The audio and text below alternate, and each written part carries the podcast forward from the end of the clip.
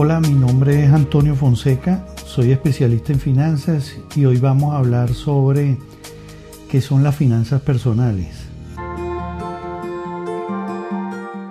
El concepto más básico de finanzas personales que se puede manejar pues o que podemos entender es el que tiene que ver con la gestión que debe hacer cada persona para presupuestar, gastar el dinero, ahorrarlo, invertir el ingreso o los recursos monetarios que tiene en un tiempo. Y este tiempo puede estar pues atentado por distintos riesgos o eventos del futuro de la vida. Eso es, eso es el día a día. Yo, yo puedo tener todo muy bien planificado, pero se me reventó un tubo, se me accidentó el carro, eh, tengo un gasto extra de salud, etcétera, y ya pues cambia todo el sentido de la planificación que tenga. Entonces, pues como les digo, creo que el concepto básico que quisiera pues mantuvieran es que, bueno, es la gestión que todos hacemos de nuestro dinero en el tiempo y que se ve afectado por ciertos riesgos.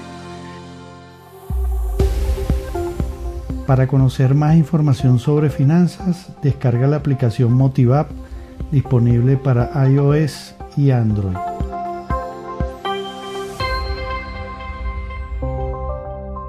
Somos un espacio que te ofrece las herramientas para la mejora de hábitos saludables.